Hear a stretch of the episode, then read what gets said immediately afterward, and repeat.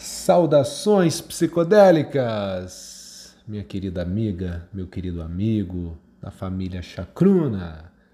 Meu nome é Glauber Assis, sou doutor em Sociologia, diretor associado do Chacruna Latinoamérica e desde as montanhas floridas de Minas Gerais para o Brasil inteiro, está começando agora o 14 episódio das notícias psicodélicas da semana.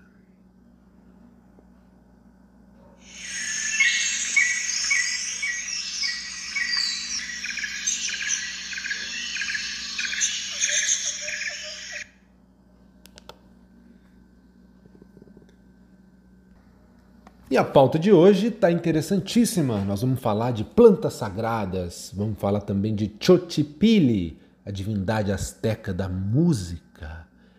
Abordar ainda ketamina e saúde mental, sabedoria ecológica psicodélica. Vamos falar de um assunto sério, que são os abusos de poder no meio psicodélico.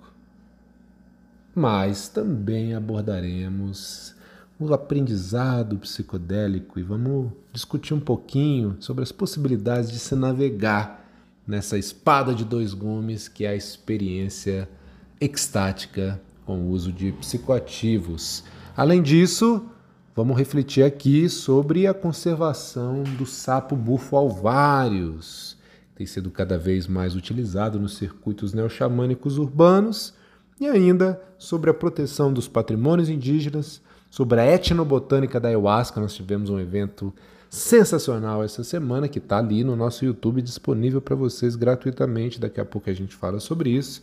Também abordaremos o lançamento desse livro incrível, Psychedelic Justice, e vamos divulgar um pouco o trabalho dos nossos amigos e amigas e abordar aqui o lançamento do livro Sabenças do Padrinho, Além disso, tem aqui uma palhinha também sobre aquela série que está sendo muito debatida, Nove Desconhecidos da Netflix. Você conhece? Então, aperte os cintos, vamos nessa.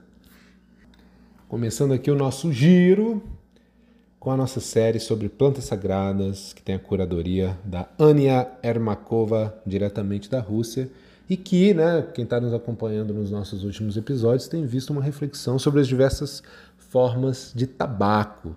Então, nas últimas semanas, a Ania compartilhou com a gente algumas reflexões sobre espécies diferentes de tabaco cultivado.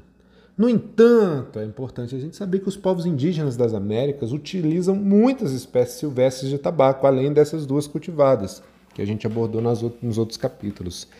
E esses usos variam entre espécies e grupos étnicos né, diferentes, e as espécies silvestres de tabaco foram e ainda são utilizadas como remédios para fins rituais e religiosos ou também para o prazer. E o seu uso parece muito antigo. Tá? Espécies de nicotiana foram identificadas em escavações arqueológicas, por exemplo, em um túmulo da cultura Tiwanaku de, do ano de 800, ou num cachimbo de fumo de 3.300 anos do Alabama, dentre outros achados. A última descoberta, aliás, em Utah, indica que os humanos começaram a utilizar tabaco há pelo menos 12.300 anos. Quase 9 mil anos a mais do que o documentado anteriormente. Um estudo publicado nesta segunda-feira, aliás, né, segunda-feira passada, na Nature Human Behavior, identificou quatro sementes carbonizadas de tabaco selvagem e uma lareira do deserto ah, do Grande Lago Salgado. E essa espécie, inclusive, ainda é utilizada pelos povos originários da região. Mas e aí, quanto às outras partes do mundo? Nós estamos falando aqui das Américas, mas o fato é que esse uso né, ritual e ancestral do tabaco ele está espalhado por diversos cantos do mundo. E na próxima semana a gente vai falar sobre o tabaco selvagem utilizado na Austrália. Fiquem com a gente para vocês acompanharem mais desdobramentos sobre essa planta tão importante nas tradições originárias. Agora, continuando nas nossas séries, mas né, a gente falou um pouquinho de arqueologia já para falar do tabaco e continuando aqui nessa vibe dos achados arqueológicos, nós vamos abordar a série curada pelo nosso doutor Osiris Gonzalez, diretamente do México, que vai falar sobre Chotipili. Não sei se todo mundo conhece, vocês podem inclusive olhar lá nas nossas redes sociais que vocês vão ver a imagem de, de uma representação de Chotipili, que é essa sobre a qual o Osiris está falando aqui. Chotipili era considerado a divindade asteca da música, da poesia, das flores, da felicidade, dos jogos, do prazer e também da fertilidade. E nessa imagem né, famosa, que tem uma representação dela ali no Museu de Antropologia da Cidade do México, a gente vê que tem glifos esculpidos no corpo de Chochipilli que representam várias plantas, como a flor do tabaco, a flor da marigold, ou né, também conhecida como ololiuki, né, que é turbina corimbosa, o botão de siniquiti, que é Eimia salicifolia, e também cogumelos, Teonanacatil, né, Psilocybe astecorum, né, e ainda a flor de Poiomatli ou Cacarrua xochitl, que é a Quararibea funebris.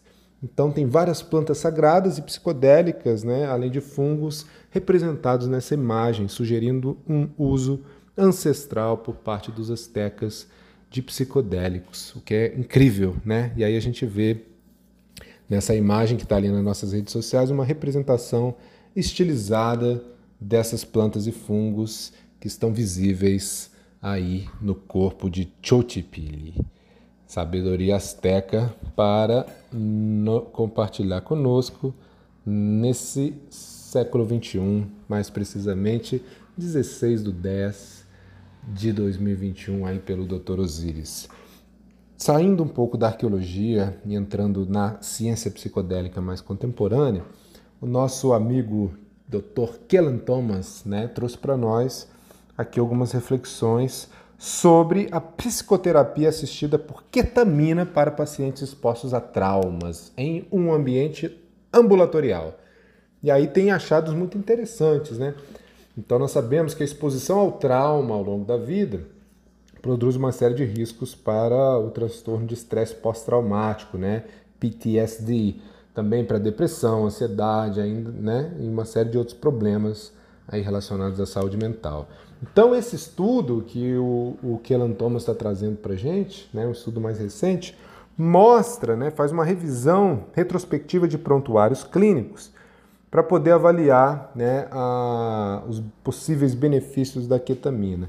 Então é a primeira do seu tipo né, de pesquisa, inclusive, para que avalie a utilidade da psicoterapia corporal centrada no uso da ketamina sublingual em pacientes expostos a traumas em um ambiente clínico né, do mundo real.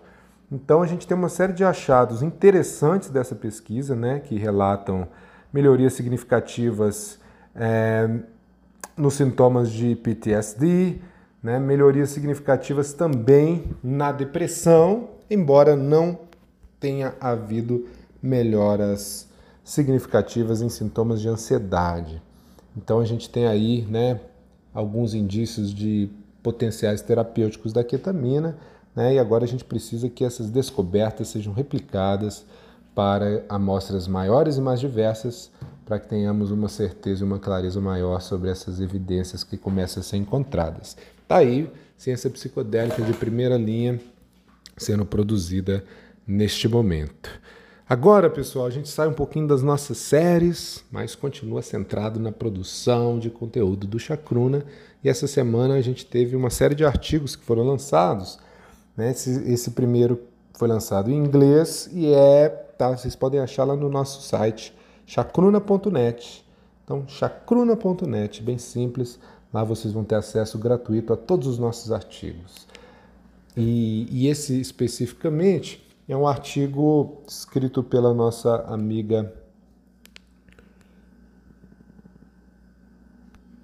Jasmine Virdi e que vai falar sobre sabedoria biosférica psicodélica e sabedoria ecológica psicodélica com a Deborah Parrish Snyder.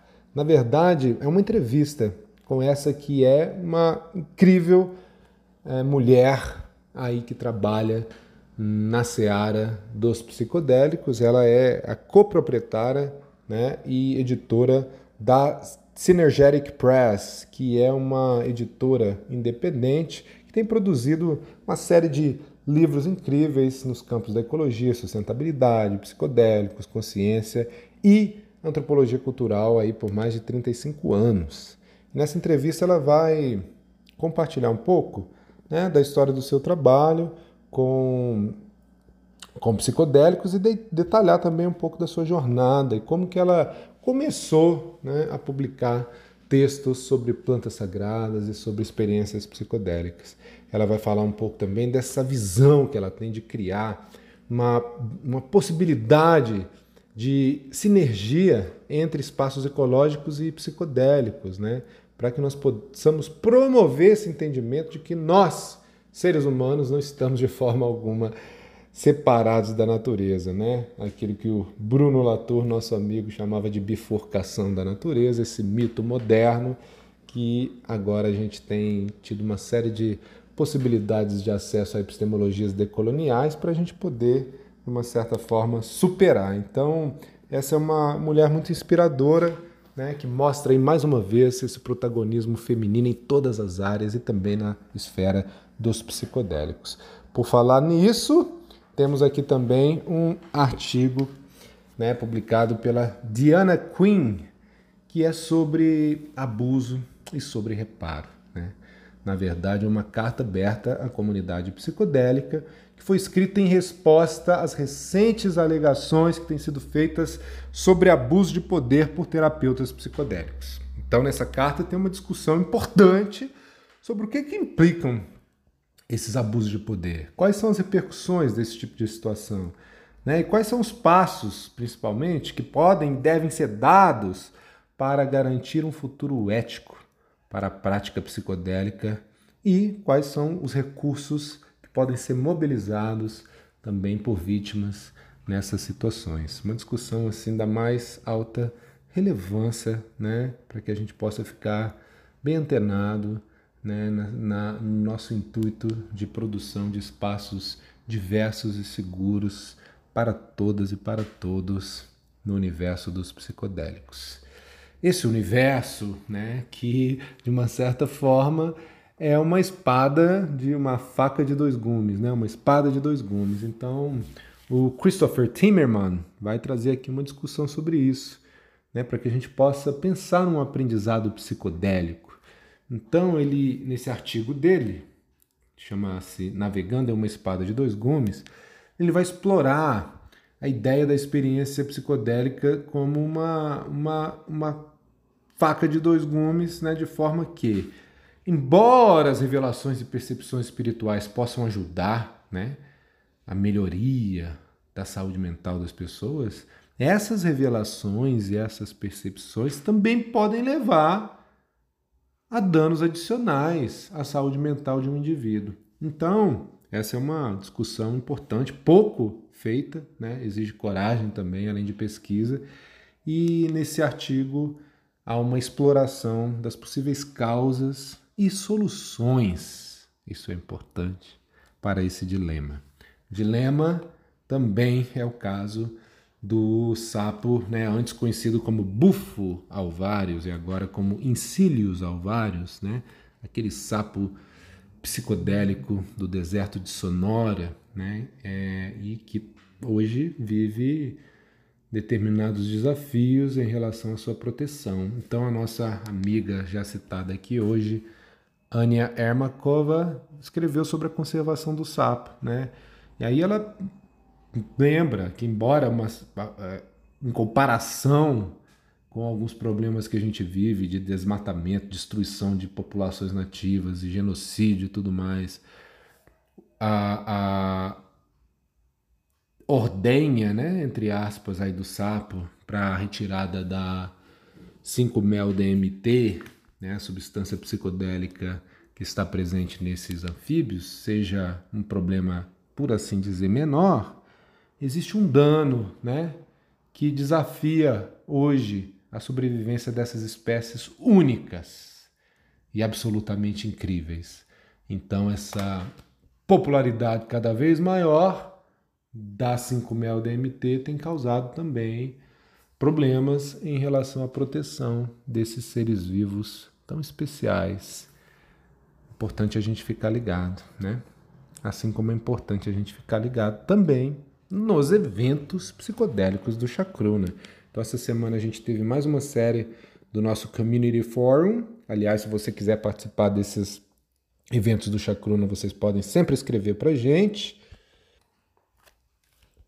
E essa semana foi a vez de discutirmos a proteção das heranças, a proteção dos patrimônios indígenas, para além da retórica.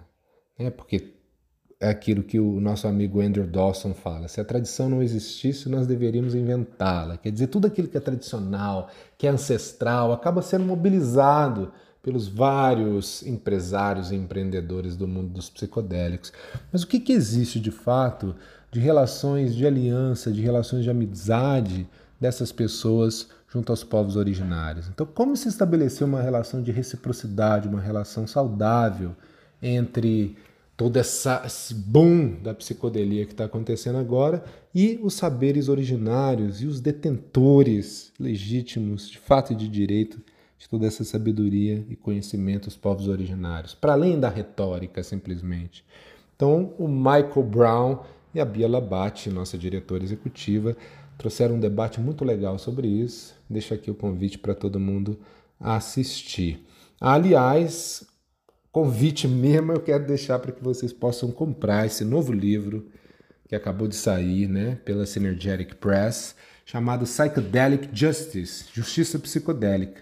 O meu acabou de chegar, eu fiz a minha encomenda e eu tive a honra e a alegria de contribuir com essa coletânea, né, sobre uma, uma coletânea que tem como objetivo produzir um espaço mais diverso, o mais equitativo possível aí no cenário dos psicodélicos. Eu modestamente escrevi esse livro, esse texto, perdão, esse capítulo, que é sobre o mestre Irineu, fundador do Santo Daime, religião ayahuasqueira brasileira. Quem quiser adquirir esse livro, tiver interesse, pode entrar no site synergeticpress.com e procurar Psychedelic Justice, uma coletânea chacruna editada pela Bia Labate e pela Clancy Kavanagh. Por falar no Chacruna, nós temos aí também um evento gratuito, 100% em português, com o nosso querido doutor Ricardo Monteles, que falou sobre a etnobotânica da ayahuasca. A gente está falando de ayahuasca o tempo inteiro e muitas vezes de uma forma genérica, sem atentar para a incrível diversidade de plantas e a riqueza cultural das populações que fazem o seu uso tradicional. Então, esse bate-papo assim, super interessante e profundo né, dos estudos sobre etnobotânica foram estão lá no nosso YouTube. É só você procurar Etnobotânica da Ayahuasca no canal do Chacruna.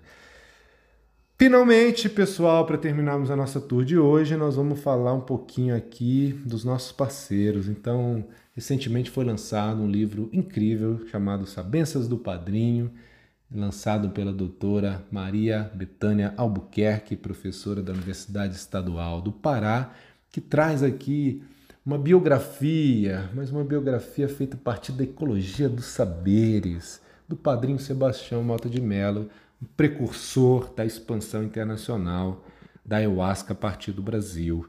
Então esse livro é um livro recomendado pelo Chacruna. Vocês quiserem compreender um pouco mais essa forma de pensar cabocla que mistura de uma forma absolutamente original a cultura europeia com a cultura de seringal, com a cultura urbana brasileira, com o espiritismo kardecista e também com outras matrizes espirituais a partir de uma maneira completamente original de vivenciar a espiritualidade e a ecologia, compre o livro da Maria Bethânia que vale a pena. Vale a pena também vocês ficarem de olho aí nas, nos, nos, textos que têm sido produzidos pelo jornalista Carlos Minuano, parceiro do Chacruna, que essa semana refletiu um pouco sobre aquela série da Netflix, Nove Desconhecidos. O que, que é ficção e o que, que é realidade naquela série, pessoal? Vocês sabem? Dê uma olhadinha aí no UOL, procurem o texto do Carlos Minuano, que tem a participação também da Clancy Kavanagh, membra aí do Conselho Administrativo do Chacruna e que é super legal e mostra como que os psicodélicos estão cada vez mais populares e incluídos na nossa cultura mainstream da produção né, pop aí do Netflix e adjacências. Vamos ficando por aqui. Temos um encontro marcado com a psicologia latino-americana na próxima semana em mais um Notícias Psicodélicas da Semana.